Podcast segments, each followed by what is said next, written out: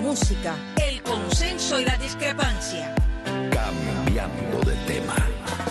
Bienvenidos una vez más a Cambiando de tema, un programa diferente, un programa con aristas y donde hablamos de temas diversos aquí como cada día en Radio Martín. Y hoy vamos a hablar con un pintor que viene de una de las primeras villas fundadas por Diego Velázquez. Una villa que encierra, además de una belleza, tradiciones bien arraigadas, leyendas, en fin, una de las villas más preciosas que tenemos en nuestra querida Cuba y es San Juan de los Remedios. Nuestro invitado, el pintor Manuel Rodríguez Bello, gracias por estar con nosotros aquí en Cambiando de Tema. No, gracias a ustedes por la oportunidad de uno poderse expresar y saludar al, al pueblo de Cuba que tanto nos ha apoyado en la carrera de los inicios, sobre todo como usted bien lo decía, desde la ciudad de Remedios, que es una escuela de arte, porque Sí. en la parranda ahí se practican todas las manifestaciones del arte. Y es un privilegio haber nacido en esta ciudad, porque ya los que tenemos ese bichito del arte nos nutrimos mucho de esa savia de, la cultura. Sobre todo como buen remediano siempre tiene que destacar la ciudad y la belleza. Oye Manuel, vamos a, a comenzar a hablar y quiero que me cuentes para las personas que hasta ahora nos escuchan y me imagino que muchísima gente que nos escucha ahora precisamente allí desde Remedios, ¿cuándo comenzaste en tu andadura en este mundo artístico que es tan difícil en muchas ocasiones? Bueno, yo en, realidad mis comienzos fueron en Caibarien, porque yo, a pesar de, de haber nacido en Remedio, me crío en Caibarien, pero Mm. desde niño eh, participé en la Casa de Cultura y tuve el privilegio de ser acogido por profesores muy importantes que había en Caibarien con una formación muy sólida y así nos la transmitieron. Y Clotildo Rodríguez, Rigoberto Larrondo, que aunque era más rotulista, pero Clotildo le inculcó que me enseñara a rotular y, y tuve una, una formación y también en las parrandas, en los talleres de las parrandas, ya cuando uno ya va, va creciendo en esa estructura cultural, Sí. Ya la formación viene de por sí. Y de los barrios vamos a hablar. ¿Tenías algún tipo de tradición en tu familia con respecto a lo que era el arte y en este caso, pues digamos ya las artes plásticas o tú eres, digamos, la oveja negra dentro de la familia? Sí, sí, yo era la oveja negra, el único artista era yo. Lo que eh, un tío mío era presidente en una ocasión del barrio San Salvador en Remedio y yo desde niño estaba ahí trabajando con todos los grandes artistas que hacían las carrozas y siempre tuve esa suerte de caer en gracia y tener esa dicha de, de que le dieran las oportunidades a uno. Eh, Quiero hacerte una pregunta para quienes no son remedianos y quizás han oído algo de las parrandas, pero no lo conocen con tanto detalle. Como bien dijiste, en Remedios eh, la parranda es una tradición, eh, los barrios, ese, eh, digamos, enfrentamiento que tienen durante hace muchísimo tiempo. El proceso de preparación para la parranda, o sea, las carrozas, los disfraces, los adornos que se hacen, luego el lanzamiento de los fuegos artificiales, ¿qué periodo de tiempo lleva y si a ustedes como artistas dentro de estos talleres de preparación de los diferentes barrios se les permite dar uso a la, su imaginación o siempre les marcan, digamos, algún tipo de temática? Cuéntame un poco, Manuel. Sí, los artistas que nos respetamos siempre tratamos de que no influya, pero en Cuba es muy difícil que no se manipule el tema, porque Cuba es un campo de concentración, pero en remedio a veces se dilata un poco eso y las parrandas esquivan algo, pero siempre han, a través de la, de la historia, ha tenido un trasfondo político con determinadas situaciones, la alfabetización y demás, han tenido un rol pujante en la realización de la fiesta para destacar las diferentes etapas que han habido, pero muchos artistas sí se respetan y han hecho obras maestras. Yo le puedo, de mi generación, le puedo hablar de Alejandro Calzada, que es un artista súper importante y no se ha dejado manipular, Roaidi Cartaya, pero desgraciadamente sí han habido otros que eh, han contribuido y han, han utilizado el privilegio que les puede ofertar ese tipo de, de adulación, pero regularmente las parrandas tienen sus características muy personales, tienen sus polcas y su música propia, que es, como es decir, entonces es muy difícil a, a, los políticos tratar de penetrarla, aunque sí se ha vulgarizado. También está el tema de, usted me hablaba de los insumos, de los materiales y de la que eso sí depende 100% del gobierno, porque Cuba no, no tienen, entonces es por relaciones y por cosas, no que no debía ser así. Cada barrio debía tener su espacio en una tienda, como es normal en el planeta completo, ¿no? En Cuba todo es porque se lo resolvió en un lugar, en el otro, a través de relaciones y de dirigentes y de siempre mezclado con el tema de la política. Los barrios en Remedio, perdona que te interrumpes, es San Salvador, que me supongo que es el tuyo, ¿no? Sí, sí. ¿Y el otro? El Carmen. El Carmen y San Salvador. El Carmen y San Salvador. ¿Quién tiene más premios? Eso está en dependencia del punto en que te encuentres cuando hagas la pregunta. Si está hacia el sur, ganó el Carmen, y si está al norte, ganó San Salvador. Me imagino, me imagino. Manuel, ¿cuándo tú decides comenzar a, centrarte un poco más en serio, ¿no? En el tema de la plástica, en la pintura, en lo que puedas hacer, en los murales. Cuéntame un poco en qué momento tú decidas, aquí tengo que, Remedios es una ciudad muy bella, me da muchas tradiciones, pero yo tengo que ir un poco más allá. Cuéntame en qué momento fue y cómo lo hiciste. yo nunca me desvinculé del arte desde niño, como te conté, pero sobre todo Clotildo Rodríguez insistía mucho, eh, mi padre no me apoyó tanto en el tema del arte, sí mi madre, entonces yo estudié química industrial por otras razones, entonces, pero estudiando química industrial hice el curso de arte y empiezo a trabajar en un taller de arte de unos pintores que eran unos talleres de comercio y y ahí yo estaba estudiando, entonces cuando termino de estudiar voy a hacer el servicio social y por desgracia de la vida voy a hacerlo a propaganda del partido. Ya.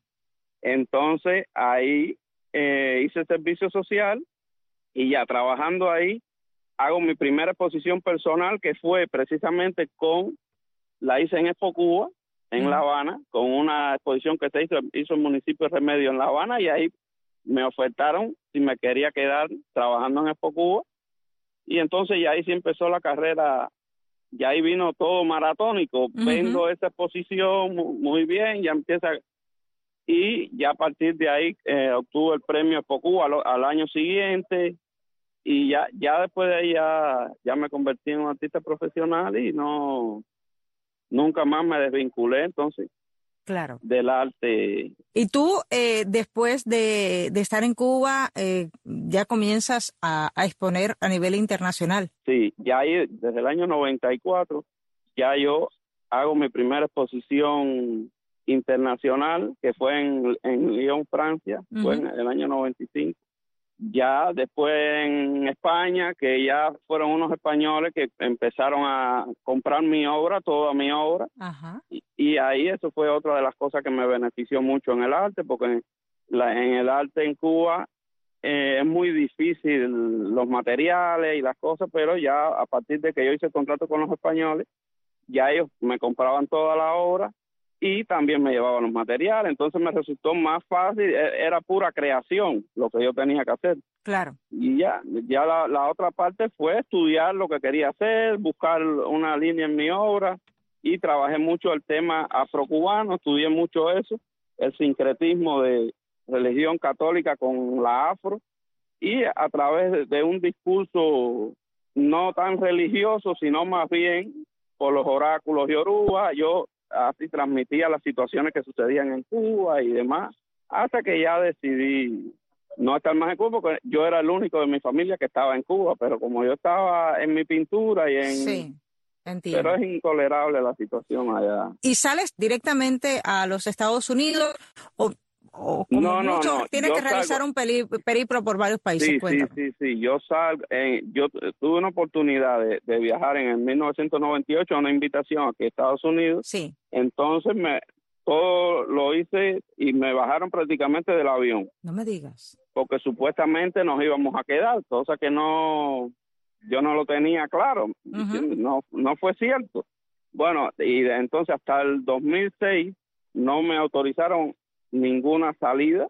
Entonces ya en el 2006 no fue solo una exposición, era un contrato de trabajo que fue en las Bahamas. Mm, ya.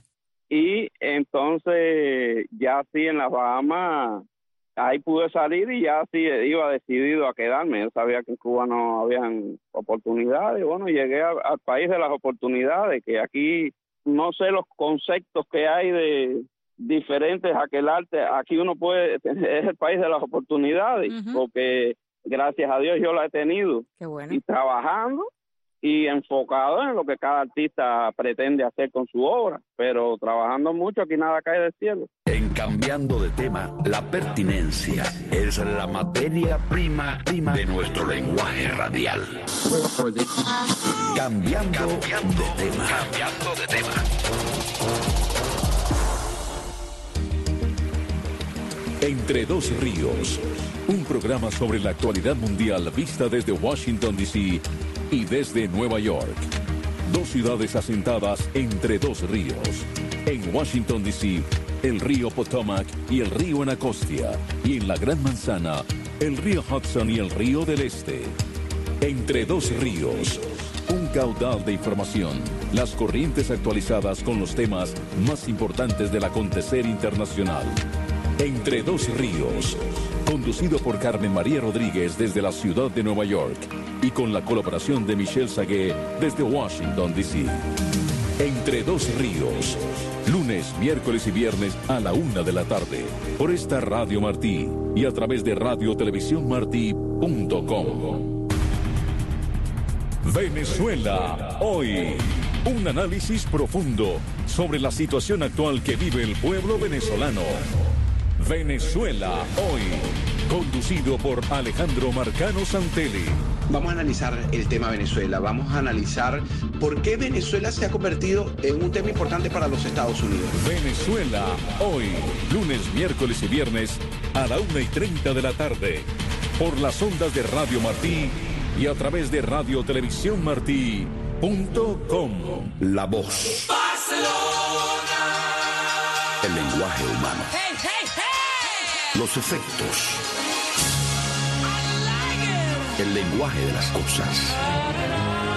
La música. El lenguaje de las sensaciones. Cambiando de tema. Está en sintonía con Cambiando de tema, un programa variado aquí en Radio Martí. Dentro de, de las artes plásticas, ¿qué es lo que más te gusta hacer? ¿Qué es donde más cómodo te sientes?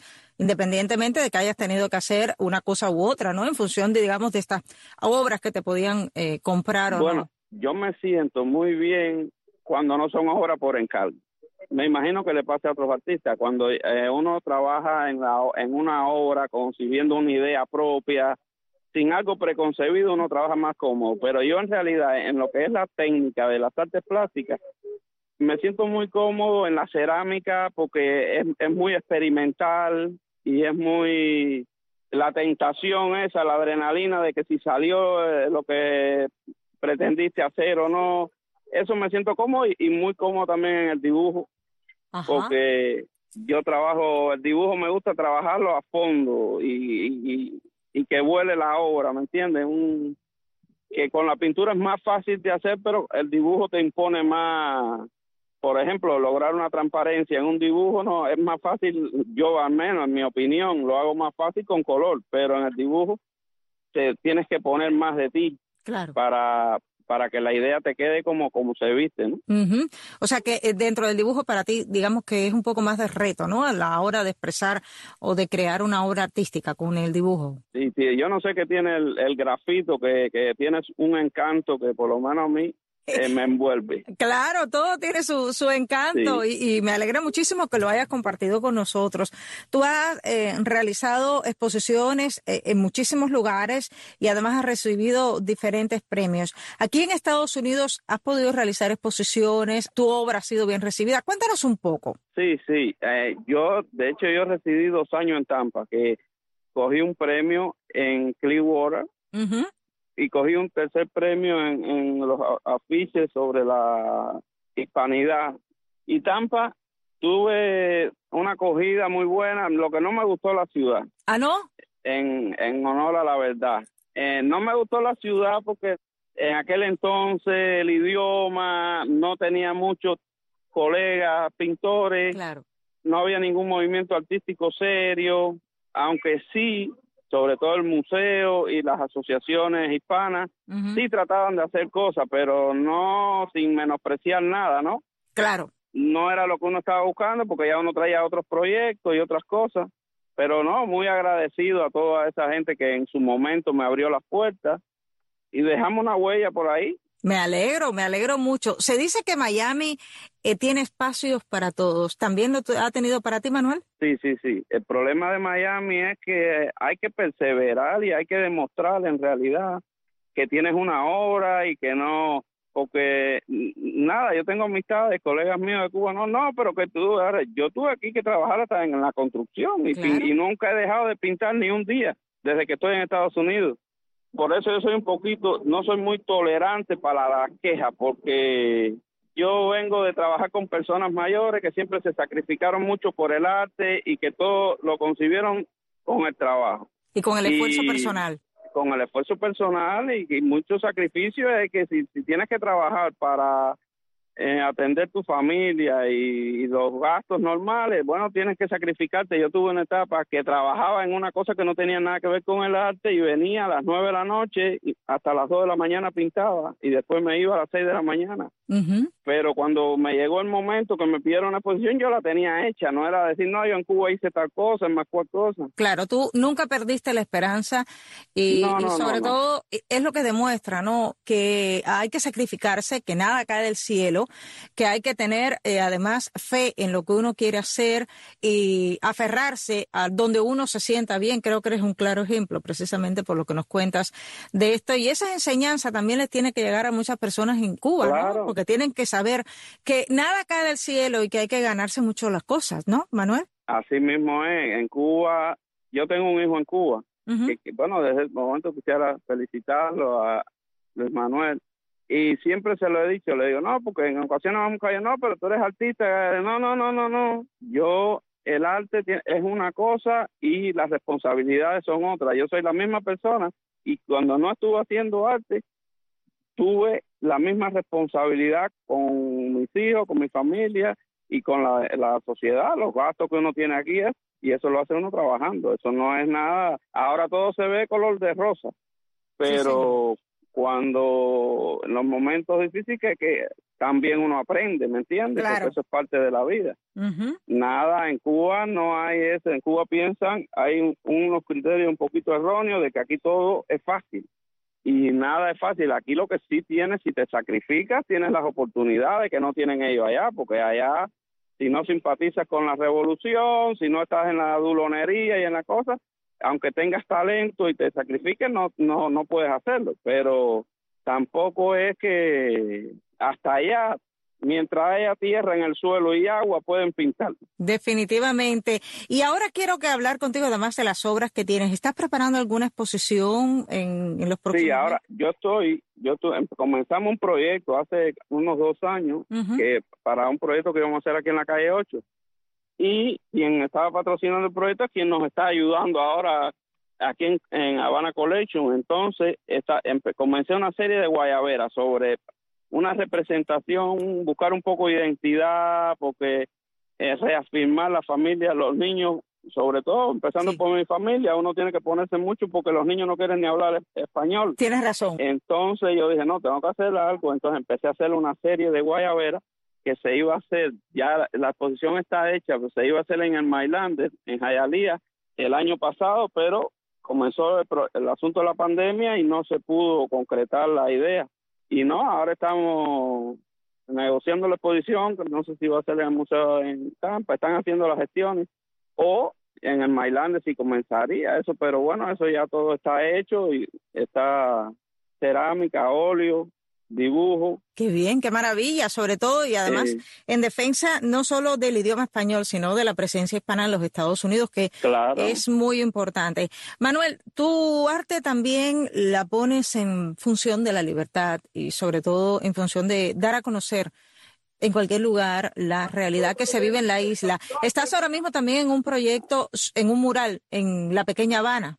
Cuéntanos un poco. Sí, aquí estamos haciendo un mural que se llama El Eco de Cuba, porque nos molestó tanto la ver la prepotencia con que tratan a esos artistas que, que solamente por expresar su estoy hablando del, movimiento San Isidro inicialmente y después ya cuando cuando surge la explosión social esta el 11 de julio me llama un amigo que por cierto es puertorriqueño y que estábamos haciendo un proyecto de otros murales que eran más de, tema comercial. Y me dice, oye, tenemos, no vamos a hacer nada bello por lo que está sucediendo. Le dije, ¿cómo que no vamos a hacer nada? Lo que no tenemos espacio donde hacerlo. dice, no, no, pues vamos a buscar. Entonces tocamos dos o tres puertas, pero no.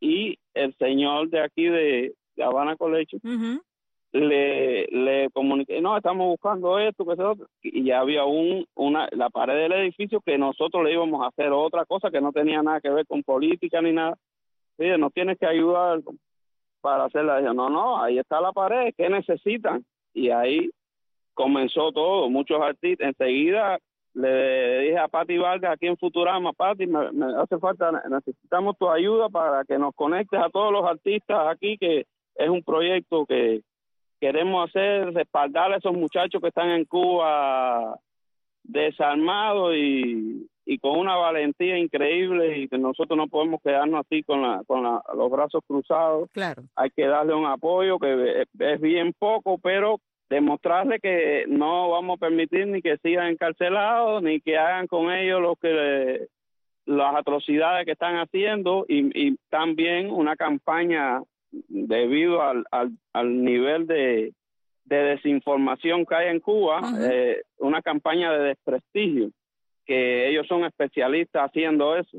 Entonces, que sepa el pueblo de Cuba que esos muchachos son los más valientes que tiene ese país y que, que no tenga valor de hacerlo al menos debe callar y no unirse a la campaña desfavorable que le están haciendo esos muchachos por la prensa cubana, que para nadie es, un secreto que es súper manipulada, porque es de, del mismo personaje que los está reprimiendo. Me parece muy bien que hayan decidido unirse en esta obra. Eh, cualquier cosa es buena, precisamente en pos de la libertad de Cuba. Manuel Rodríguez Bello, quiero agradecerte estos minutos que nos has dedicado a Radio Martí y sobre todo cambiando de tema. Me gustaría volver a hablar contigo porque hay muchísimas cosas que tienes para contarnos y sobre todo adentrarnos un poco más en la tradición que tú reflejas en tu obra. Gracias, Manuel, por estar aquí en Cambiando de Tema. Muchas gracias a ustedes por la oportunidad y nada, aquí estamos un deber todo cubano de dejar su granito de arena en la tierra esta maravillosa que nos, nos acogió con tanto amor y tantas oportunidades. Claro que sí. Así nos despedimos Jaime Almiral y Ariane González. Hasta la próxima. Voy a pintar tu nombre por el universo y con mi lienzo escribir poemas